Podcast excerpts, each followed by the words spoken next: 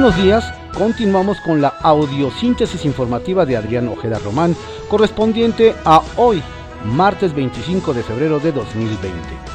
Vamos con algunas columnas políticas y trascendidos que se publican en diarios de circulación nacional. Poder y Dinero por Víctor Sánchez Baños, que se publica en el Heraldo de México. En México pretenden desviar la atención de una epidemia que podría llevar al mundo a la crisis económica más importante de su historia, superior a la de 1929 cuando cayó el mercado bursátil y se perdieron millones de empleos en el mundo. Se trata del COVID-19 que está en más de una veintena de naciones populosas. Llegó a Italia y desplomó las bolsas en el mundo, incluida la de México. Los síntomas más alarmantes están dándose fuera de la llamada zona cero, que es Wuhan, en la provincia de Huawei, en China. En países como Italia, Irán, Japón, Corea e Israel, donde aparentemente se registran enfermos que no han tenido contacto con pacientes de la región china. En Italia generó una alerta financiera la muerte de dos italianos y la cuarentena de 60.000 personas, así como la muerte de 12 iraníes en Teherán. Como mencionamos a finales del mes pasado en esta columna, la epidemia que todavía no es declarada una pandemia tiene efectos económicos en todo el mundo. Esta epidemia ya toca México. Esto lleva al gobierno del Dragón de Oriente a establecer medidas aún más drásticas. Decenas de miles de empresas están paralizadas para evitar el contacto de los trabajadores y con ello la propagación del COVID-19. Esto trae implicaciones económicas graves para empresas del resto del mundo. Están afectados grandes consorcios chinos como Huawei, Sharp, Alibaba y miles más. Ahora empieza a devastar empresas occidentales como Apple, General Motors, Adidas, Amazon e incluso la mexicana Bimbo, entre otras. Todas cerraron sus centros de producción y habrá un relativo desabasto de varios de sus productos, Además, afecta a toda la cadena productiva, especialmente a sus proveedores. El sector tecnológico, el de productos de consumo barato, así como los alimentos, están en vilo. Cerraron mientras está la contingencia sus centros fabriles. The New York Times comentó en una nota que las medidas adoptadas por el gobierno chino son extremas y podrían relajarse, aunque reconoce que si ellos difunden que hay más de 80.000 enfermos, es seguro que el número está redondeando los 300.000 casos, lo que es considerado como una epidemia severa. Pero los chinos toman medidas drásticas para proteger a la mayoría de su población, aún con el sacrificio de miles o hasta millones de sus habitantes.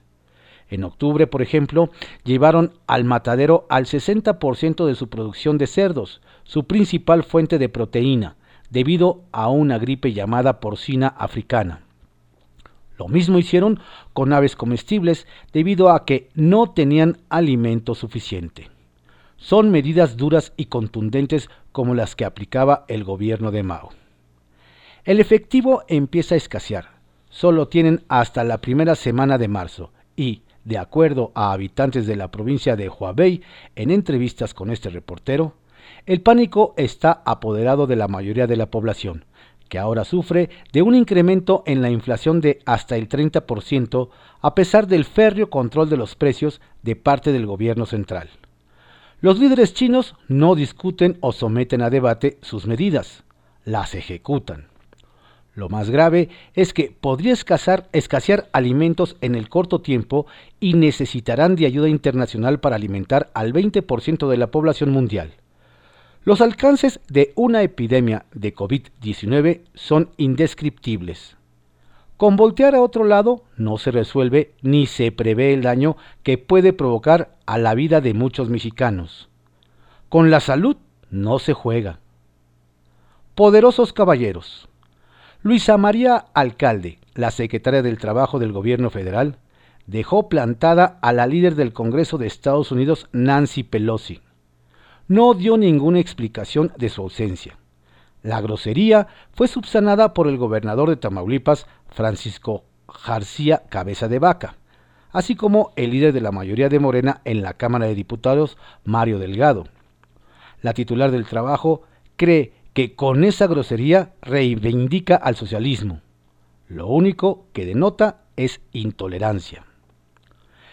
En, en los parlamentos abiertos en materia de subcontratación de las cámaras de diputados y senadores de las últimas semanas, prevaleció la voluntad de no prohibir ni criminalizar la subcontratación, sino incentivarla por medio de disposiciones legales. Se señaló que en materia de subcontratación se deben cumplir la Ley Federal del Trabajo y las disposiciones fiscales para impulsar este esquema sin que haya empresas que incurran en malas prácticas y que generan una competencia desleal que no habrá persecución a las empresas que se dedican o utilizan la subcontratación. Responsabilidad social corporativa. Grupo Santander adquirió la operadora de pagos El Avon México por 1.600 millones de pesos mexicanos, unos 79 millones de euros. El 49% de las acciones serán de Santander México, que preside Héctor Grisi, y el 51% restante por Santander Merchant Platform Solution, propiedad del Grupo Santander España que preside Ana Botín. AMLO y su mundo al revés, por Carlos Loret de Mola, que se publicó en el Washington Post. México es un país en el que la derecha conservadora está conformada por pacientes con VIH, niños con cáncer, migrantes centroamericanos indocumentados, maestras de guarderías, empleados turísticos, campesinos ambientalistas, comunidades indígenas, víctimas del crimen organizado, familiares de desaparecidos, mujeres violentadas y feministas que protestan en las calles. En cambio, la izquierda progresista están grupos eclesiásticos antidiversidad, impulsores del petróleo y de construir un tren en plena selva, grupos antiinmigrantes, funcionarios multimillonarios, empresarios multimillonarios y las Fuerzas Armadas. Esa es la narrativa del presidente de México, Andrés Manuel López Obrador, que expresa con vehemencia todas las mañanas en su conferencia de prensa. Para él, así se divide la derecha y la izquierda. Según su dicho, la derecha reaccionaria que busca descarrilar la transformación progresista que él encabeza, está conformada por un movimiento de mujeres que exige el fin de la impunidad en la violencia de género y la rectificación de la orden presidencial de cancelar el de por sí exiguo financiamiento público a los albergues que las protegen de los peligros de muerte que enfrentan y pide a las instituciones que reviertan el machismo y dejen de revictimizarlas. La izquierda liberal, por el contrario, es un conglomerado de mujeres funcionarias y legisladoras integrantes de Morena, el partido de AMLO, y de la familia en el poder que combate con pañuelos blancos a los colectivos feministas y a los miles de mujeres sin filiación política ni partido que han planteado un paro nacional el 9 de marzo para visibilizar los niveles que ha alcanzado la violencia de género en el país. En esta narrativa, la derecha son las mujeres que protestan ante el Palacio Nacional, donde despacha y vive el presidente, y la izquierda es quien las etiqueta como títeres de la oligarquía que conspira contra su proyecto de gobierno y manda a policías a usar gas lacrimógeno para contenerlas. La derecha se escandaliza porque están matando mujeres y la izquierda les exige que en las manifestaciones no pinten paredes. Los pacientes de hospitales públicos que reclaman la falta de medicamento de los que dependen sus vidas son los voceros de intereses reaccionarios, retrógrados y derechistas. Los líderes de la izquierda triunfantes se atienden en hospitales privados. Los familiares de las víctimas de matanzas aberrantes perpetradas por el crimen organizado contra mujeres y niños que se organizan en una caravana para protestar por la falta de una estrategia para combatir al crimen son conservadores y reaccionarios. Pero los delincuentes que asesinan, secuestran, extorsionan, violan y roban, reciben del líder del movimiento progresista que gobierna México mensajes de amor, respeto y empatía. La izquierda es la que organiza que se redacte una constitución moral, recorta el presupuesto a la ciencia y la tecnología, cancela los incipientes proyectos de energía limpia y propone generar luz con carbón y refinar petróleo. La derecha son los indígenas que no quieren que el proyecto presidencial de un nuevo tren destruya selvas y manglares. El presidente considera expresiones de un conservadurismo corrupto, neoliberal y antipopular los reclamos de empleados públicos que han sido despedidos sin indemnización, de los campesinos que se quedaron sin apoyos oficiales, de los marginados que perdieron su comedor comunitario y de las madres trabajadoras a quienes les cerraron las estancias donde dejar a sus hijos. Mientras los liberales reparten programas sociales a través de una asociación de iglesia. El gobierno de izquierda persigue, detiene y deporta migrantes que vienen huyendo de la muerte desde Centroamérica para complacer al presidente de Estados Unidos, Donald Trump. Mientras tanto, la derecha pide que se resguarden los derechos humanos de los migrantes y reclama dignidad y soberanía. Los progresistas desmantelan los órganos autónomos encargados de vigilar los excesos del poder atacan a las instituciones democráticas que les permitieron llegar a la presidencia del país, socavan a las estructuras que deben arrojar luz sobre la repartición de contratos públicos y aplauden la reunión de AMLO con un grupo selecto de los más prósperos empresarios para que aporten fondos a una rifa con fines políticos. Los reaccionarios toman las calles para pedir mayor igualdad. Hoy, ese país donde según el presidente la izquierda y la derecha están invertidas, se resume en una estampa, mientras se convocan a un paro de mujeres el 9 de marzo para protestar contra los feminicidios, el gobierno organiza que las mujeres porten un pañuelo blanco en apoyo al presidente, porque eso de manifestarse es de derechas. De izquierdas, lo que se dice de izquierdas es buscar silenciar los feminicidios con aplausos al presidente. ¿Estamos en un mundo al revés o el presidente está de cabeza? Intenta San Juana confrontar a trabajadores de Notimex por Javier Divali. Al ritmo de batucada y en una clara provocación, unos 40 trabajadores de la agencia de noticias del Estado mexicano Notimex llegaron hasta el plantón donde se encuentran la huelga que iniciaron el pasado viernes los trabajadores despedidos del Sindicato Único de Trabajadores de esta agencia.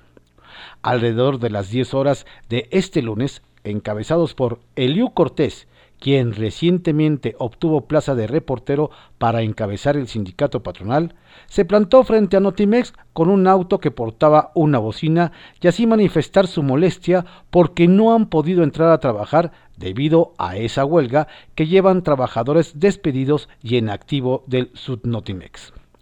Junto a esta persona venía el supuesto líder sindical Jesús Rodríguez, quien no dijo una sola palabra en defensa de sus agremiados a pesar de que le pedían que hablara en favor de su movimiento.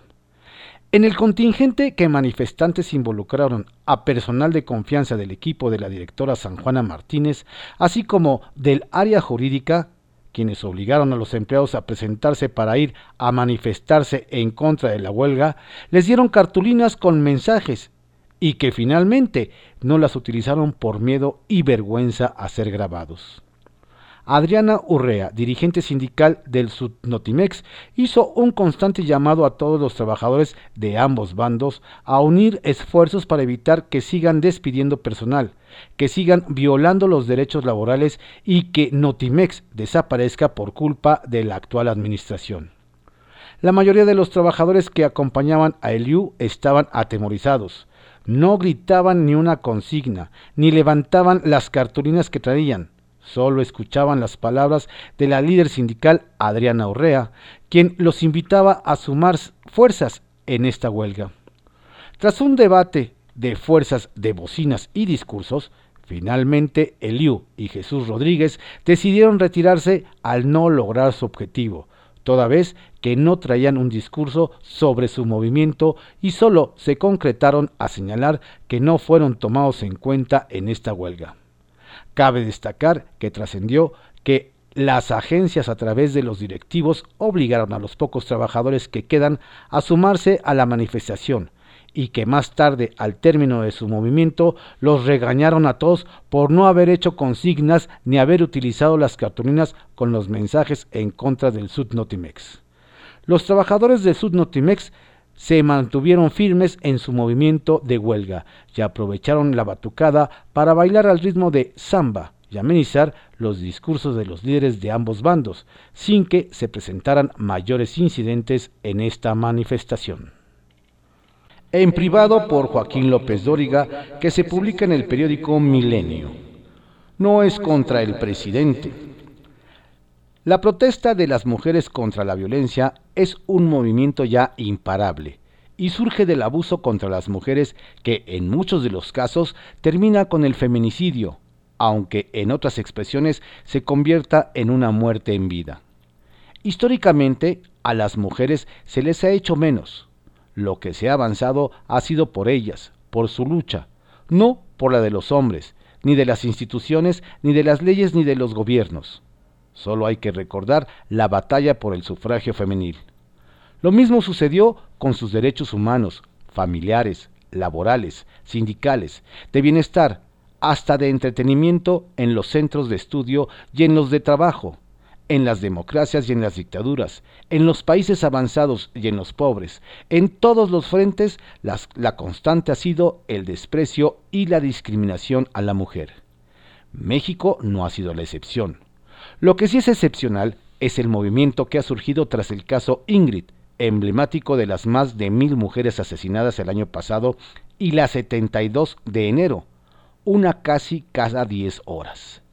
Estamos ante el mayor fenómeno de masas visto y no entiendo por qué en el gobierno no lo han leído así.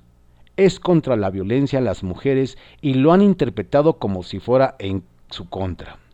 El mismo presidente López Obrador le ha dado un tono ideológico y hasta partidista, acusando a los conservadores y neoliberales de estar detrás de las mujeres y voces de su gobierno han llegado a equiparar la marcha del día 9 como una operación clasista y reaccionaria que busca preparar el terreno para un golpe blando.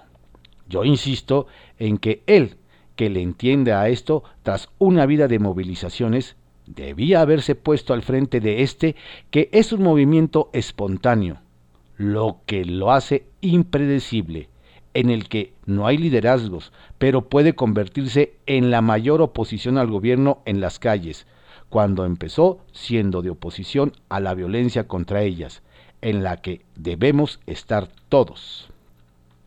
No sé si con una buena operación haya tiempo de hacer de este un movimiento de todos, gobierno incluido, y no como apunto ahora de unas contra otras.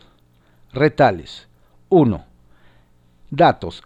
El Secretariado del Sistema Nacional de Seguridad Pública dio a conocer que en enero hubo 281 homicidios dolosos, menos que en diciembre. Enero 3.573, diciembre 3.854. Si 4% menos, pero desde niveles de cuatro asesinatos cada 15 minutos. 2. Plantón. Dice la, la, secretaria Luisa María Alcalde que no plantó a Nancy Pelosi en Matamoros porque nunca confirmó su asistencia a la ceremonia anual del abrazo en el puente. Entonces no la canceló. El que sí la aprovechó fue Mario Delgado, que hasta un video se hizo. Y tres, Reforma. El subsecretario de Hacienda, Gabriel Llorio, me dijo que el Fondo de Estabilización alcanzó en 2019 un máximo de casi 300 mil millones de pesos. Hoy quedan 165 mil. Echaron mano de 125 mil. Arsenal, por Francisco Garfias, que se publica en el periódico Excelsior. Golpe blando contra AMLO. Es irresponsable, y me quedo corto, difundir la versión de que el propósito principal de la convocatoria hashtag Un día sin mujeres el 9 de marzo es preparar el terreno para un golpe blando en contra de López Obrador. Lo escribió John Ackerman en redes sociales. Su esposa, Irma Heréndira Sandoval, titular de la función pública, lo retuiteó. No alcanzo a imaginar la irritación que esas palabras provocan entre las muchísimas mujeres que decidieron adherirse al paro nacional para protestar por la violencia que padecen. El propio presidente ha contribuido en mucho a esparcir la idea de que al movimiento que tienen programado manifestarse el 8 de marzo y para el 9 lo manipulan los conservadores para desacreditar su gobierno.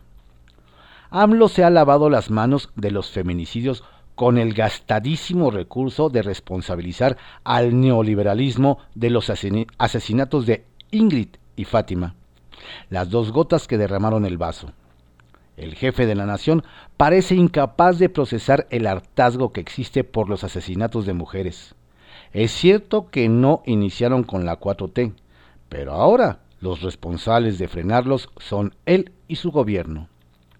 Francamente, no veo por ningún lado en qué se sustenta Ackerman para hablar de golpe blando, o para que López Obrador compare la indignación de las mujeres en México con los cacerolazos que precedieron en 1973 el golpe contra Salvador Allende en Chile. Palacio Nacional no es el Palacio de la Moneda, con todo lo que ello implica. Es una ofensa sostener que las mujeres son manipuladas, utilizadas como títeres por malévolos golpistas que desde la oscuridad mueven los hilos para desestabilizar al hombre providencial. A la convocatoria al paro de mujeres se han sumado varias notables de Morena. Y no hablo de Irma Heréndida ni de Dolores Padierna. Ayer les pregunté a dos integrantes del partido en el gobierno si se van a sumar al paro nacional. Las dos diputadas. Las dos dijeron que sí. Habla Lorena Villavicencio.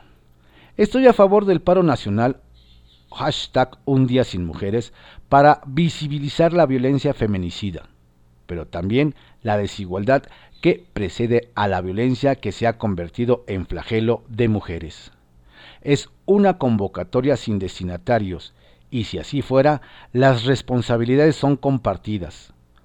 Todos los poderes y niveles de gobierno, así como fiscalías y defensorías públicas. Es importante como un acto de resistencia pacífica, cohesión social y de toma de conciencia. Aleida Álvarez, sigue habiendo toda una serie de omisiones en el Estado que no permiten detener la violencia que se vive y que vivimos las mujeres. Cualquier demanda en el sentido inverso es legítima. Tenemos que ser muy conscientes de acompañarla, de ser receptivas. Sí me voy a sumar. De hecho, estamos haciendo muchas reuniones con muchas mujeres para articular nuestras voces con las de Marcela Lagarde y de los Ríos y Malu Micher, que son voces autorizadas que nos ayudan a dejar de ver este tema como uno de jaloneo políticos y a que lo veamos como mujeres. Va una de Chiapas. Tiene que ver con el desalojo a macanazos de directivos y empleados de la planta Filtros y Purificadores Aztlán en Tuxtla Gutiérrez, sin órdenes judiciales de por medio y sin permitir que se sacaran sus pertenencias, equipos, documentos. Allí se quedaron también 11 automóviles. La irrupción de 115 granaderos en la planta se produjo el 20 de noviembre de 2019, en venganza, dicen en la empresa, por la denuncia que se presentó ante el Tribunal de Justicia Administrativa por un adeudo que ya alcanza 309 millones de pesos y que no quiere cubrir el municipio. Hay también denuncia penal en contra de René León Farrera, gerente del Sistema Municipal de Agua Potable y Alcantarillado de Tuxtla Gutiérrez, y de Arquímedes Cámeras Nango, director de administración de ese sistema. Fueron ellos los que gestionaron el desalojo, pero en la empresa responsabilizan directamente a Carlos Morales, presidente municipal de Tuxtla Gutiérrez. No hubiese hecho nada si el alcalde no lo pide, nos aseguran.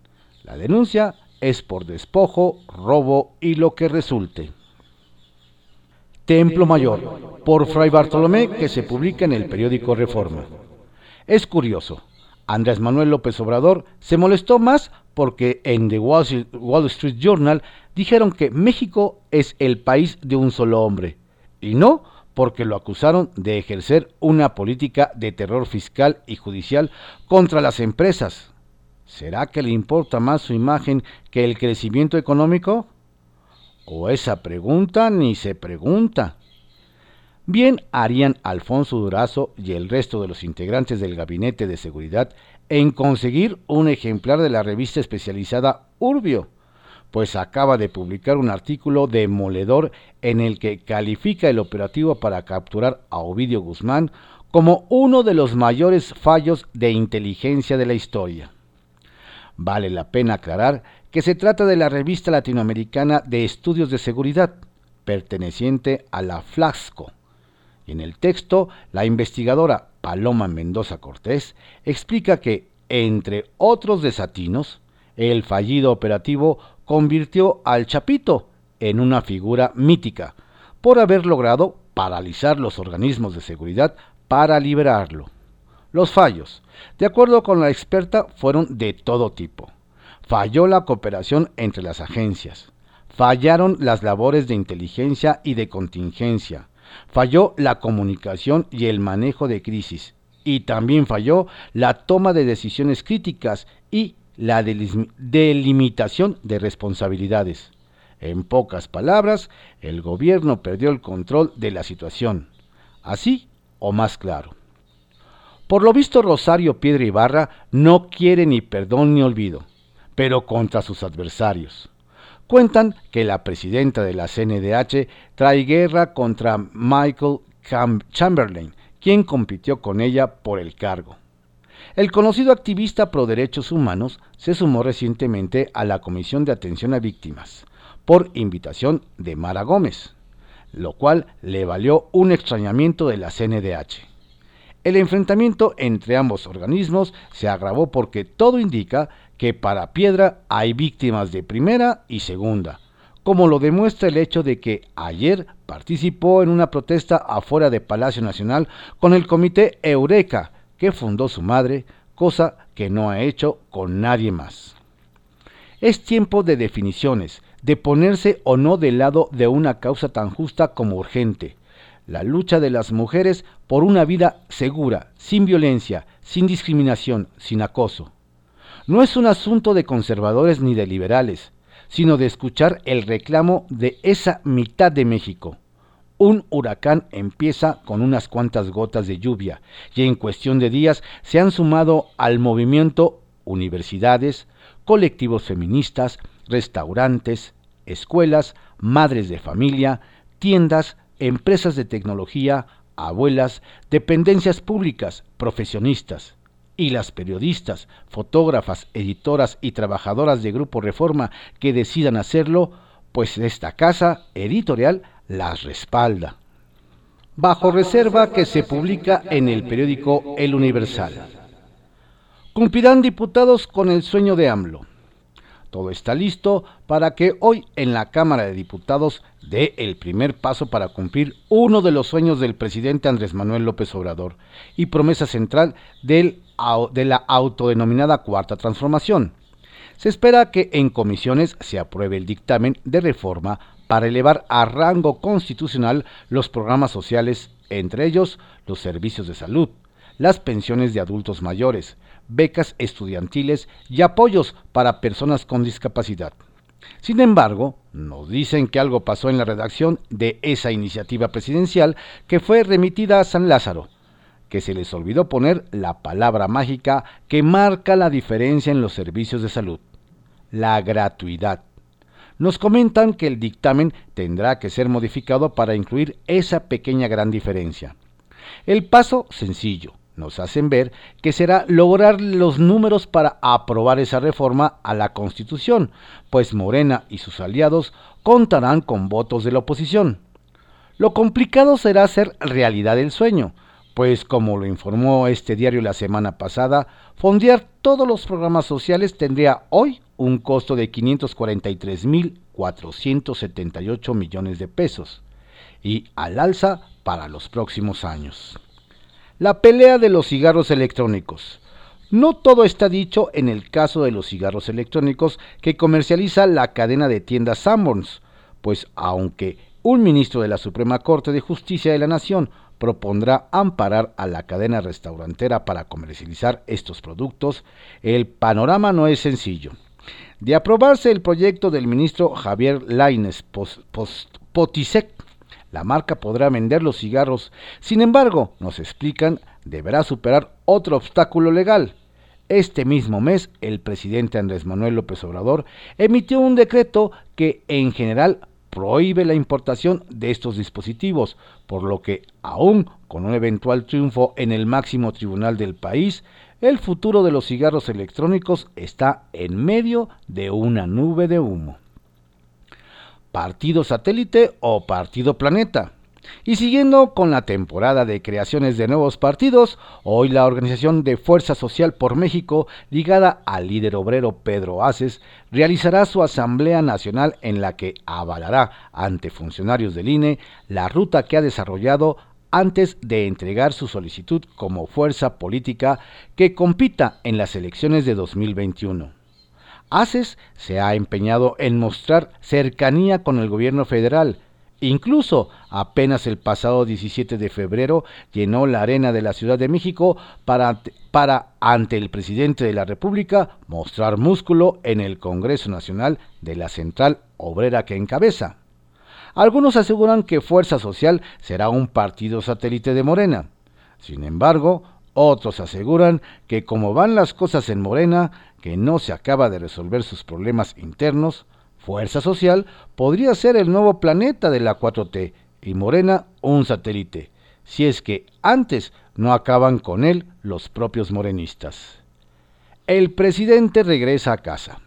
Este fin de semana el presidente Andrés Manuel López Obrador estará de regreso en su tierra. Nos dicen que tras haber estado en el norte del país desde este viernes a mediodía y hasta el próximo domingo, el mandatario realizará una gira de trabajo por diversos municipios de Tabasco como Nacajuca, Tamutle de las Sábanas, Centla, para finalizar en Macuspana. Nos informan que esta gira por su entidad AMLO retomará su encuentro con grupos indígenas, por lo que se prevé que se reúna con, comunidades chontales de Tabasco. Grupo muy querido por el presidente, puesto que con ellos inició la construcción de su base social en esa entidad cuando fue delegado estatal del entonces Instituto Nacional Indigenista INE, hoy Instituto Nacional de los Pueblos Indígenas.